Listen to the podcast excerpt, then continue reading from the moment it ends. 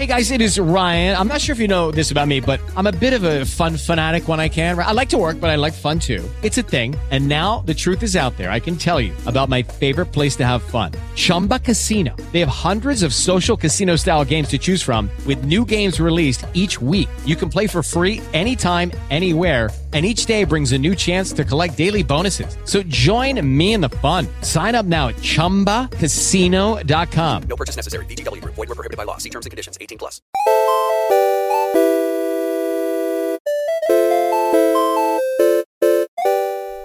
Bienvenidos a un nuevo podcast de Computer Hoy. Hoy tenemos el décimo episodio de la cuarta temporada, que oye, hemos llegado ya casi a diciembre, bueno, ya a diciembre, décimo episodio, Son números redondos, Números son dos cifras. y ya parece que no, pero cuesta, ¿eh? Este año estoy Es como- que termine. Es como el décimo día que vas al gimnasio. Sí, sí, no puedo más, no puedo más. Venga, un poquito más y ya me acostumbro. Hoy, como siempre, vamos a comentar las noticias más interesantes que han pasado esta semana en el mundo de la tecnología. También vamos a comentar algún que otro producto que, que hemos analizado. Y sin más, yo creo que Roberto que podemos empezar por un tema eh, de cifras y concretamente de España e- y de móviles. Sí, normalmente mm, sí, estamos muy atentos a ver mm, cuando salen los datos de eh, ventas de dispositivos en España. Concretamente de móviles acaban de salir los datos del tercer trimestre. Eh, ¿Y qué es lo que nos dicen los datos del sector de, de smartphones en España en el tercer trimestre?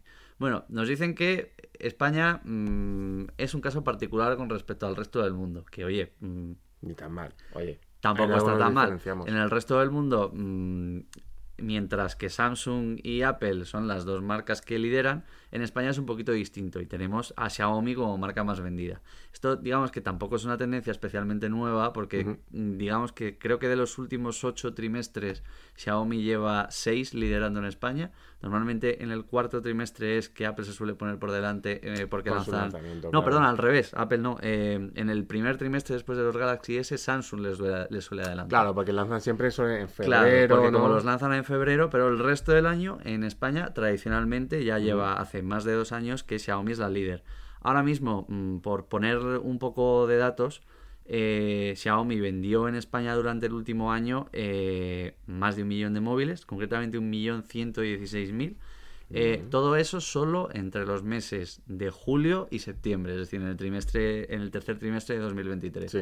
que, mm, oye, mm, no está mal. Es, creo, solo un 1% menos de los datos que habían tenido en el año anterior, pero relativamente en un sector que sigue bajando, porque Claro. en, en total hubo un 3% menos de ventas con respecto al año pasado, la verdad es que se puede decir que en general las marcas, las tres grandes marcas en España, eh, salvan bastante bien la situación. Que son Xiaomi, Que son Samsung y Xiaomi, Apple. Samsung y Apple. Sorprendentemente, Apple siempre está ahí entre el top 5. No digo Sí. sorprendentemente, más que nada porque es la marca que con los móviles más caros y aún así siguen estando en el, en el top 5. Claro, España es un caso mm, particular porque sí que es verdad que a pesar de hacer móviles muy caros, en el resto del mundo ahora mismo ellos están con, Apple está con un 18% de cuota de mercado, está muy alto y no está muy lejos de Samsung. Pero al final todos estos datos son un poquito más, más complicados y hay que tener en cuenta mercados como por ejemplo el de Estados Unidos en el que para ellos eh, los iPhones no están tan caros Claro. porque eh, al final los compran en dólares, valen menos, bueno, todo es un poquito más complicado. En cualquier caso, Apple en España es tercera, en el tercer trimestre tuvo 382.000 eh, móviles vendidos, eh, que son un 32% más de los que tuvieron el año pasado. De hecho, Apple es la marca del top 5 en España que mejor, que mejor rendimiento y que más ha aumentado sus ventas en el tercer Y trimestre. esto es por los nuevos dispositivos que, que han lanzado, ¿no? Exactamente. Esto es el tercer trimestre, así que realmente, eh, como justo, los, justo. los iPhone 15 se lanzaron justo la penúltima semana de, de septiembre, ya están incluidos, pero no es la mayor parte de, de Claro, los entonces datos. tendremos que esperar al, Tendremos que esperar a los resultados exacto. del cuarto trimestre a que para ver. sea enero o febrero para que sepamos los datos Pero del, aún cuarto así, o sea, trimestre. teniendo en cuenta que se lanzaron tan justo justo cuando se cerró, se cerró este informe, un pelotazo para Apple. Sí, que por ahora son buenos resultados, la verdad. Hay que decir que, sobre todo, que un, eh, que un fabricante que vende móviles a precios más altos de los demás esté funcionando mejor en un mercado en el que se venden menos unidades, pues para ellos es una fantástica noticia, porque al final implica que, que no solo no están perdiendo cuota de mercado, que además la están ganando, sino que encima están vendiendo móviles más caros que la competencia. Así que para, para ellos ellos. es un win-win total. Claro. También tenemos, mm, por comentar un poco, porque es verdad que sí que ellos están terceros, pero por detrás de Xiaomi y Samsung hay, o sea, hay una gran diferencia. Ujú. O sea, los 382.000 móviles que vendió eh, Apple en el tercer trimestre en España se quedan muy atrás con respecto al millón 41.000 que vendió Samsung, que es la segunda. Claro. Que sí que se queda muy cerca de Xiaomi, Samsung, pero mm, le lidera por mucho a Apple. Al final, el mercado español sí que es verdad que mm, se mueve en volúmenes que suelen beneficiar a la gama media y en este caso creo que se está notando mucho. Claro, en Xiaomi y Samsung son los líderes por, por la gama media, incluso por los móviles mucho más baratos que muchas operadoras dan, ¿no? Mm. Que algunos regalan, algunos lo ponen muy barato, subvencionan incluso. Pero de todos estos datos, si estamos hablando de que eh, la- se han vendido menos móviles este año, que Xiaomi y Samsung están ahí igual que el año pasado, ¿quién es el gran perdedor este año? Claro, el gran perdedor este año, la verdad es que si hay que identificar una marca, es muy, es muy claro cuál está siendo, por ahora está siendo Oppo. Que es verdad que en los datos del tercer trimestre tuvo un 56% menos de ventas que el mismo periodo del año anterior. Eh, realmente es evidente que a Oppo mm, le está costando eh, asumir esta nueva etapa en, en Europa, sobre todo, eh, siendo que han tenido que salir de mercados muy importantes, como por Sí. ejemplo el de Alemania y el de Francia, por la disputa legal que mantienen con Nokia y con, y con otras marcas. Están también a punto de salir de Reino Unido. Al final están saliendo de sus mercados más importantes y quieras o no quieras, eso es una cosa que desde España mm, tú lo ves y es evidente que no te incentiva, digamos, a, a comprar móviles en cuanto a la situación en la que se encuentra la empresa y además también ellos tienen menos capacidad de invertir en que tú te encuentres ese móvil en operadores con buenas ofertas, que te lo vayas a encontrar en cadenas de retail. Eh, o sea, al final todo eso es la consecuencia de lo que estamos viendo de antes. En cualquier caso, el catálogo de Oppo también está siendo más reducido este año Sí, es que en años anteriores, lo cual también hace lógico que Claro, se esté vendiendo es que- menos. Hay que tener en cuenta que la gama alta de este año No ha eh, no, ha, no ha llegado a, a Oppo, España. Oppo ha lanzado móviles eh, muy potentes como el X6 Pro, creo recordar, el Find Claro. X6 y X6 Pro, que se quedó en China. El Flip 3 eh, todavía no ha llegado, no sabemos si llegará. Claro, sí que llegó el, el Flip N2, El Flip N2. el, la- el plegable, pero no llegó el plegable el tipo libre, N3. el, el N2 y el N3. Claro, el N3 que al final realmente mm, Es el es OnePlus Open, o sea, es, es- y el mismo producto con diferente carcasa y, Mm. y- y logotipo, pero, pero es Tener una en cuenta, eso sí, que los datos de, de Oppo, mm, a pesar de que mm, se empeña mucho mm, la marca en, en dejar claro que, mm, que tienen estrategias distintas, ya incluyen a OnePlus. Eh, que son dos marcas que, como sabéis, ya hace tiempo que han fusionado sus equipos de investigación y desarrollo. No se puede decir exactamente que sean la misma, pero bueno. Pero a casos prácticos Eh, realmente. Ya los analistas Sí. la suelen incluir juntos porque al final, digamos que ya hay muchas sinergias como para hablar de empresas completamente distintas. Pues entonces, en este último trimestre, en el tercer trimestre de este año, se han vendido en España unos 3,2 millones de móviles. Sí. Que no está mal, no está mal teniendo en cuenta, veníamos de unos 3,3 millones Sí. del año pasado. Los datos siempre que nos, que nos ofrecen los analistas siempre dicen que ya va a empezar a repuntar este último trimestre. Exacto. Yo creo que estas navidades va a ser el año en el que mucha gente se va a actualizar. Incluso en Black Friday seguramente han caído muchos móviles eh, con descuentos bastante importantes. Así que lo mismo, eh, los datos que nos puedan ofrecer en diciembre, en enero, eh, podemos ver que pues a lo mejor Oppo ha, ha vuelto, o incluso o seguramente que Xiaomi despunta Mm. todavía más. A ver cómo se comporta Samsung. Está el mercado movidito y- Sí. y bastante interesante Están- si te gusta el mercado cosas, de los móviles. Pero vamos a pasar a otro tema, eh, un tema que además que, que si estás viendo este podcast o estás escuchando o viéndolo el viernes, el jueves se filtró, medio anunció que Facebook, bueno, ahora Meta, eh, va a lanzar Threads, su nueva red social estilo Twitter barra X, como quieras llamarlo, en Europa. Va a llegar, no se sabe muy bien cuándo, pero están preparando su lanzamiento para diciembre.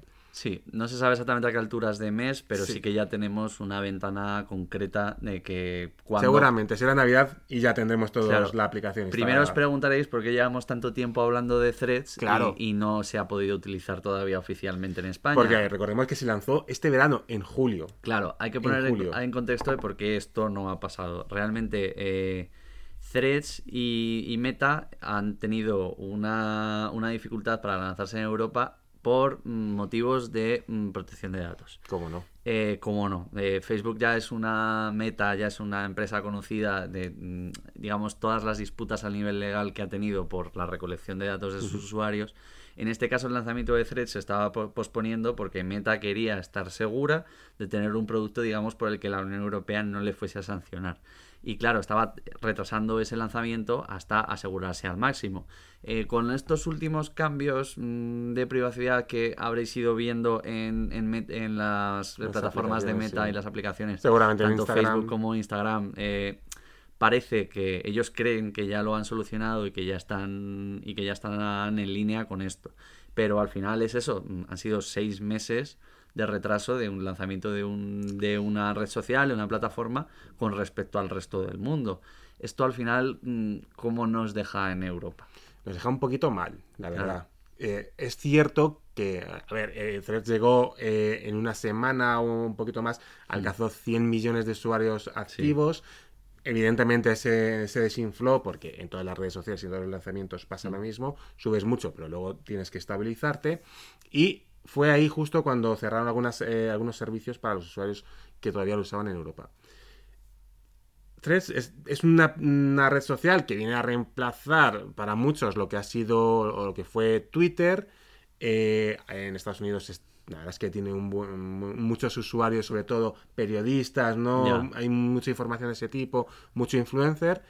Y va a ser, puede ser un pelotazo para estas navidades que Europa por fin tenga esto. La cuestión es cómo va a llegar. Porque, por lo que se dice, este en el artículo de Wall Street Journal, donde ha salido esta noticia, se comenta que eh, han preparado una especie de versión en el que tú ves los mensajes eh, algorítmicos, pero no, no es necesario que estés registrado, o sea que puedes acceder a todos los mensajes y ver un feed de Vamos, que actualizaciones, una versión web. Una versión web o, una- desde la aplicación. la vida. Como, como cuando dices que no quiero compartir las cookies, ¿no? Que, Sí. que dices no quieres compartir los datos. Que eso es lo que se supone que les va a salvar de, de posibles problemas con, con la Unión Europea. Y además luego estará la versión en la que tú te registras, accedes con tu cuenta de Instagram y puedes acceder a todo. O no, porque está muy, muy por ver hasta, hasta qué Sí. punto pueden llegar los usuarios europeos. Sí, veremos si esto al final acaba siendo una noticia que tengamos ya en plena Navidad, Sí. mm, cuando estemos con el jersey puesto eh, y que casi no nos enteremos, o si lo sabemos a principios de diciembre y realmente hay oportunidad de probarlo. No sé, en cuanto, en cuanto a herramienta, veremos, siempre está bien tener una oportunidad más en la que al final mm, compartir y pues al final todo lo que sea abierto siempre es bueno. Mm.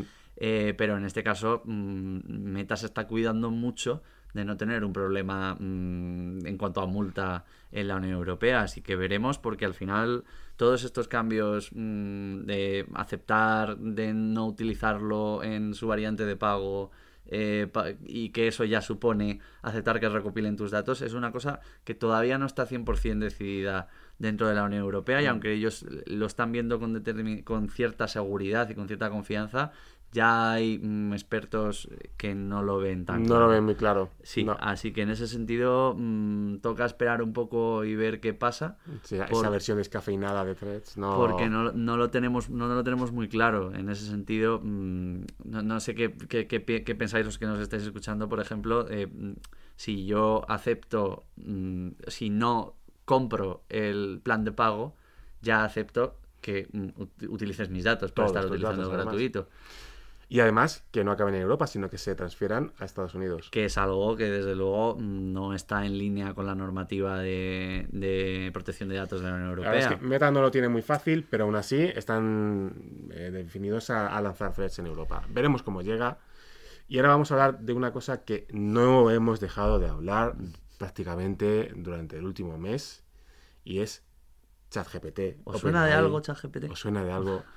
Esta vez no tiene nada que ver con todo el lío, todo el lío que hubo con el CEO, que se despidieron y que ya por fin lo han restituido oficialmente. La famosa historia de Sam Altman. Parece increíble, pero ChatGPT acaba de cumplir el primer año de vida. 12 Solo meses. 12 meses. Solo 12 meses y parece que es algo que llevamos viviendo con ello toda la vida. Como una herramienta, bueno, una herramienta, una inteligencia artificial que tiene 12 meses de vida ha cambiado la vida a tantas personas y es que han, vamos, llueven eh, ríos de tinta hablando de ChatGPT, hablando del futuro de la inteligencia artificial y solo tiene un año de vida. Y sobre todo al final una herramienta que nos ha, ha hecho que mucha gente entienda por fin lo que es la inteligencia artificial, las posibilidades de la inteligencia aplicar, artificial sí. generativa, no solo más allá de que mi móvil me haga un filtro mientras me haga una foto, o sea, Sí, sí, sí. Una, una aplicación mm, Que te muy resuelve real, dudas, que te que- resuelve dudas, que que te da todo, ideas, que te permite mm, mm, redactar cosas básicas. Eh, la verdad es que Pues hemos recibido algunos, eh, en un artículo de Computer hoy, eh, lo podéis leer, hemos recibido algunos datos sobre ChatGPT en España. Y mira, te voy a comentar así, brevemente, por encima, lo que nos han comentado. En España se ha multiplicado por 3 el uso de ChatGPT desde que se lanzó. Y dices, bueno, no está mal. Pero es que hay unos 4 millones de usuarios únicos en España que utilizan ChatGPT. Ya te digo yo que el 75% son estudiantes. eh, sí. seguro, Sí. seguro. Hazme un artículo de, mm, De este, de 1500 una tesis, palabras seguro. sobre mm, ta, ta, ta. Eh, también los datos que nos han dado es que el mayor uso que se le da en España es el ámbito laboral y académico. Que no, ya te digo yo, Bueno, que son los aca- estudiantes. El académico, claro, los Claro, estudiantes. los estudiantes. En el ámbito laboral, bueno, a ver hasta dónde Yo llega tengo eso. que reconocer que el otro día, mm, por contar la historia, iba en el, iba en el cercanías, tenía, al la- o sea, iba, me iba a bajar en una parada en la que también había una universidad Sí. y, y- y estaban sentadas al lado mío dos, dos estudiantes.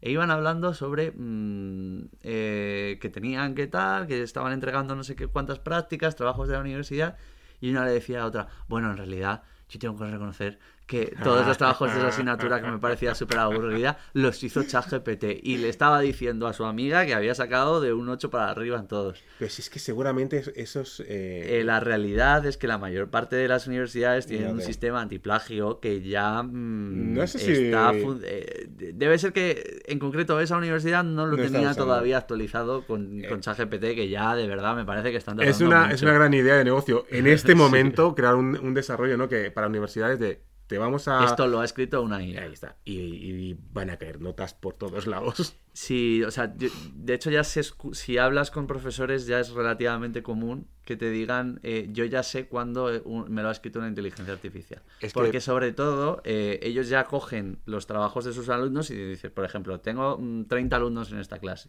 y de repente de esos 30 trabajos, 15 son iguales. O se Es mucho. absolutamente imposible que una persona los y la haya forma, hecho la forma en la que chat, eh, Que te hayas GPT expresado ex- igual, Exacto, exacto. que si vais, a, mismas si vais a fuentes. copiar, si vais a usar ChatGPT en, un, en un- cualquier estudio, en cualquier tipo de ejercicio, darle una vuelta, cambiar algunas La palabras. cuestión no es que es, La que, es que presentación lo no es todo. solo para que os dé ideas, que no, que no os escriba ChatGPT. Un par de datos más sobre ChatGPT en España. Eh, los que más lo usan eh, son hombres, 2,2 millones de usuarios, usuarios activos al mes son hombres y 1,8 son mujeres. Pero es una cosa muy curiosa este último dato. El 23,4% de los usuarios lo usa, pero no lo usa tanto, mm, no lo quiere usar tanto por, por ese miedo a la privacidad, ¿no? Porque le das muchos datos y a lo mejor esos datos acaban, no se Claro. sabe muy bien cómo ni dónde, porque ChatGPT ha tenido algunos problemas, es cierto, eh, recientemente, en el que se mostraban datos de personas, eh, eh, habían filtrado incluso eh, direcciones de, de Bitcoin de algunos usuarios. O sea, ahí hay unos datos, si das unos datos personales, nunca sabes si se van a utilizar para dar eh, respuestas a otros, a otros usuarios Bueno, o dónde van a acabar. Sabes que entra en la base de datos del algoritmo. O sea, realmente que se vaya a utilizar o no. Claro, puede no ser para su entrenamiento, a lo mejor aparecen, nunca se sabe, entonces hay que tener cuidado con qué información se Es da. importante recordar, eso sí, que cualquier información personal que vosotros pongáis en ChatGPT en uno de los mm, escríbeme mm, eh, no sé qué sobre por qué mi calle es tal, Eh, eso, es, eso es información personal que pasa a, a estar dentro de la base de datos de OpenAI con la que se van a entrenar futuros modelos eh, de, de- de lenguaje eh, que al final serán los que den la, la base a ChatGPT. Lucky Land Casino asking people what's the weirdest place you've gotten lucky? Lucky? In line at the deli, I guess? Aha, in my dentist's office. More than once, actually. Do I have to say? Yes, you do. In the car before my kids' PTA meeting. Really? Yes. Excuse me, what's the weirdest place you've gotten lucky? I never win and tell. Well, there you have it. You can get lucky anywhere playing at LuckyLandSlots.com. Play for free right now. Are you feeling lucky? No purchase necessary. Void where prohibited by law. 18 plus. Terms and conditions apply. See website for details. With the Lucky Land slots, you can get lucky just about anywhere. This is your captain speaking. Uh, we've got clear runway and the weather's fine, but we're just going to circle up here a while and uh, get lucky. No, no, nothing like that. It's just these cash prizes add up quick. So I suggest you sit back, keep your tray table upright, and start getting lucky. Play for free at LuckyLandSlots.com. Are you feeling lucky? No purchase necessary. Void where prohibited by law. 18 plus terms and conditions apply. See website for details. Claro, en el momento en el que se pone información ahí, deja de ser mm, privada y pasa a formar parte del entrenamiento del algoritmo. Así que ojo, cuidado con poner vuestro número de DNI para Nunca. que ya os escriba eh, la, la declaración de la renta, os escriba el formulario para mandar al ayuntamiento directamente con vuestros datos personales. Ojo con mm, todo ese tipo de cosas que al final es verdad que la gran parte de, mm, de usos de ChatGPT es eh, ayudar en la redacción de, Sí. mm, de cosas. Pues tener cuidado porque luego al final lo más recomendable es que te ayude a redactar, pero que no le digas exactamente lo que, los datos que tiene que poner y que luego eso ya lo rellenes tú si lo que vas a hacer es eso, que te ayude a redactar un email.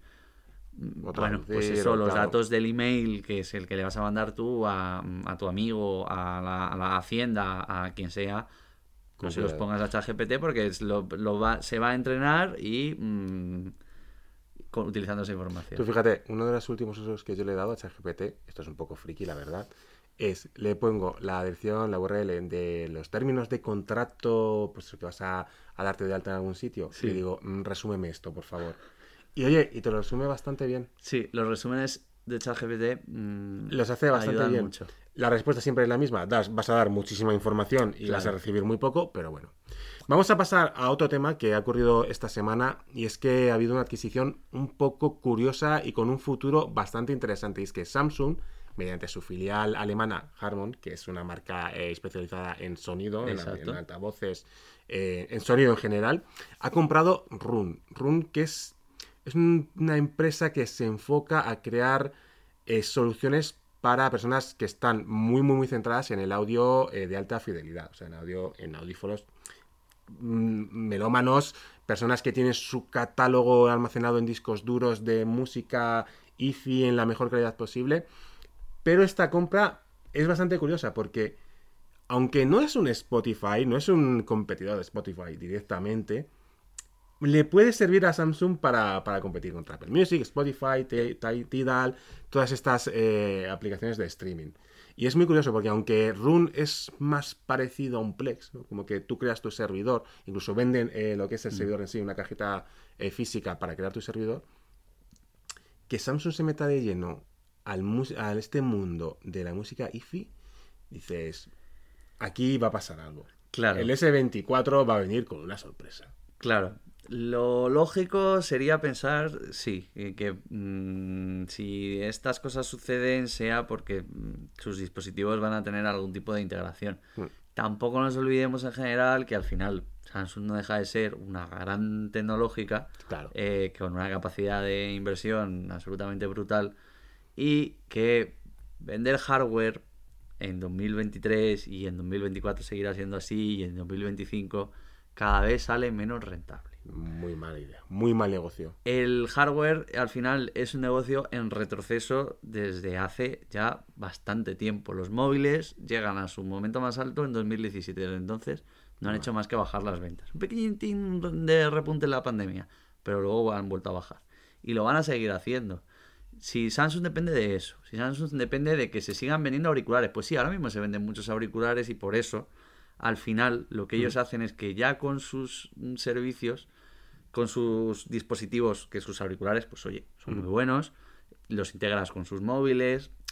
No solo te están dando un servicio de hardware, que al final depende de que tú vayas, que te compres un móvil o que te compres unos auriculares o que te compres un ordenador, sino que ya te están generando un ecosistema. Esta Claro. palabra que Apple utiliza tanto y que les está haciendo mm, tener un resultado económico no tan malo, a pesar de que su división de dispositivos año tras año está facturando, es- no está tampoco creciendo.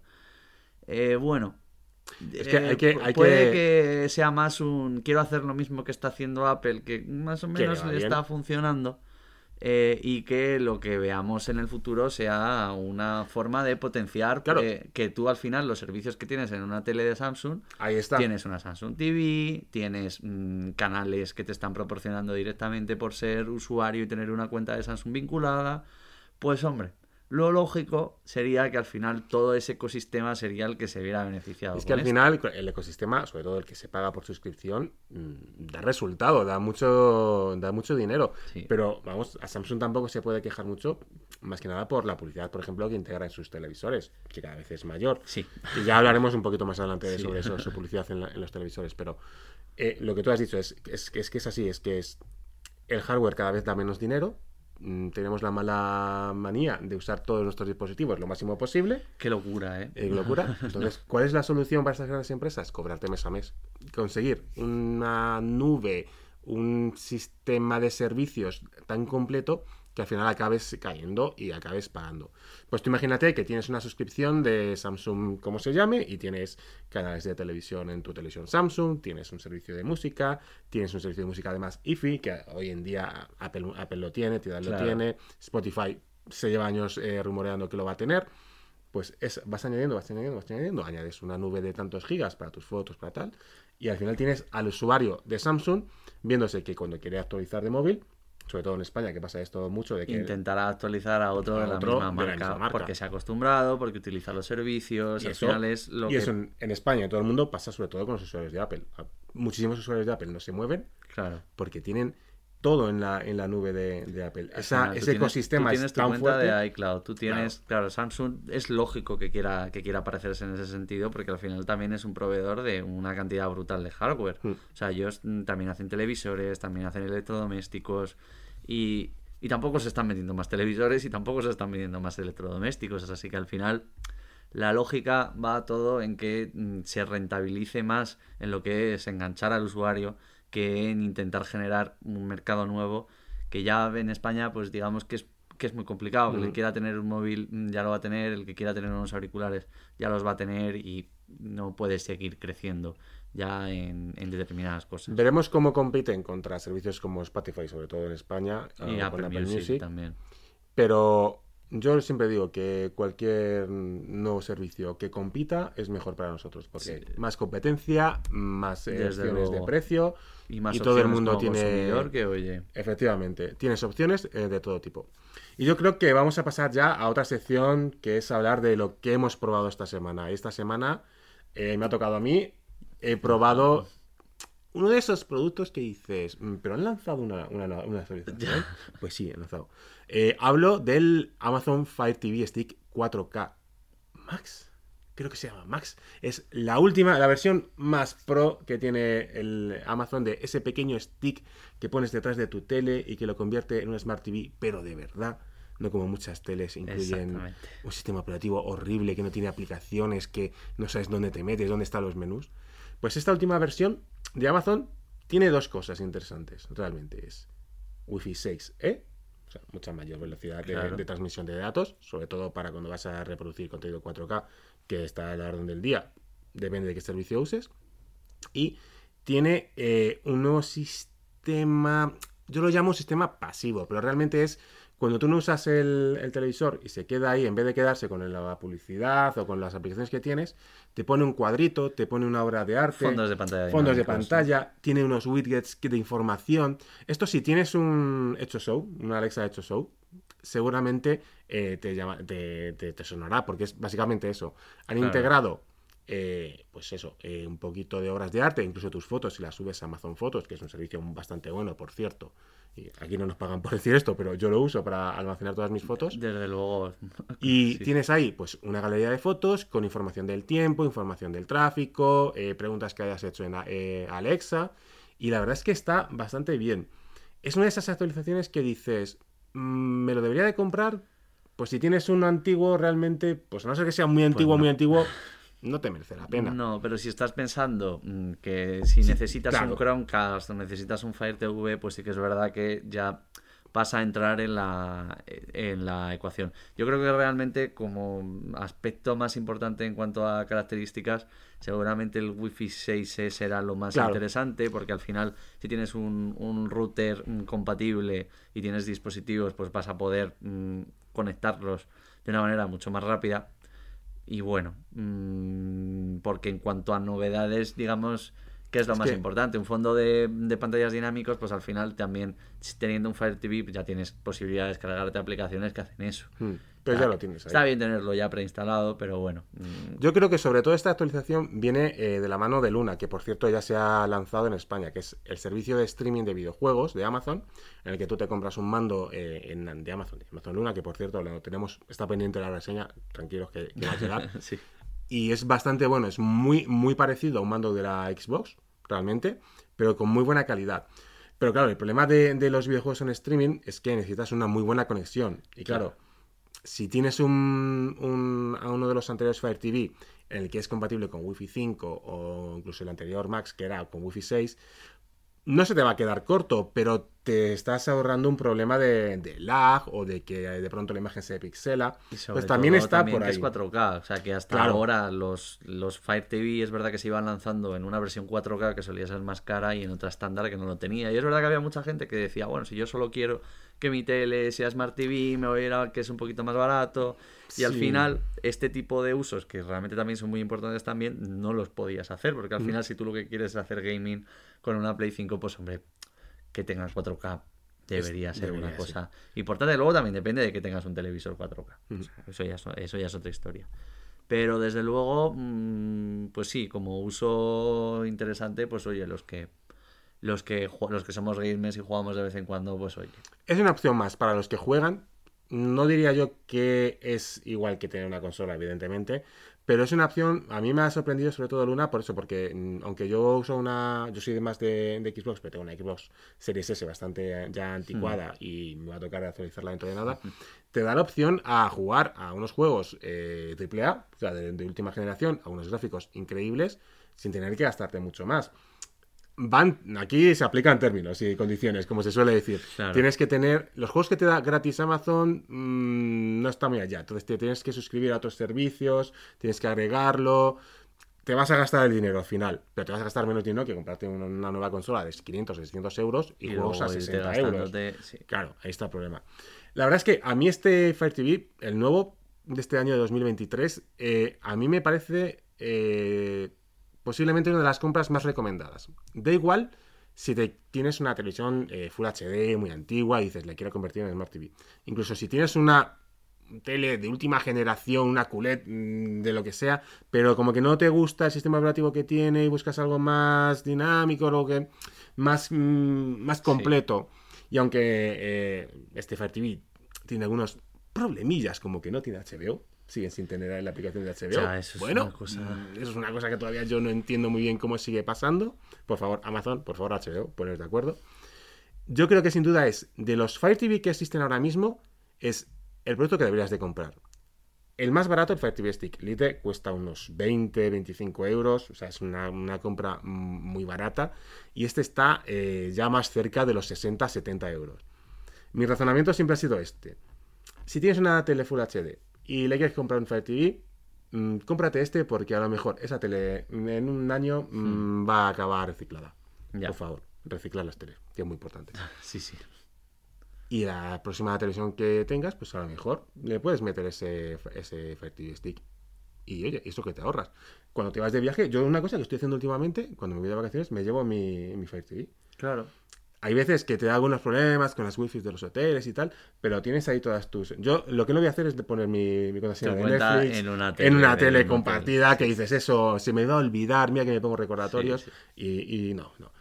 Pues es un muy buen producto, es muy rápido, es muy completo, aunque tenga ese problema, si sois suscriptores de HBO, pues eh, hay formas de cargar la aplicación, pero bueno, Ya es un no poco- está integrada como sí.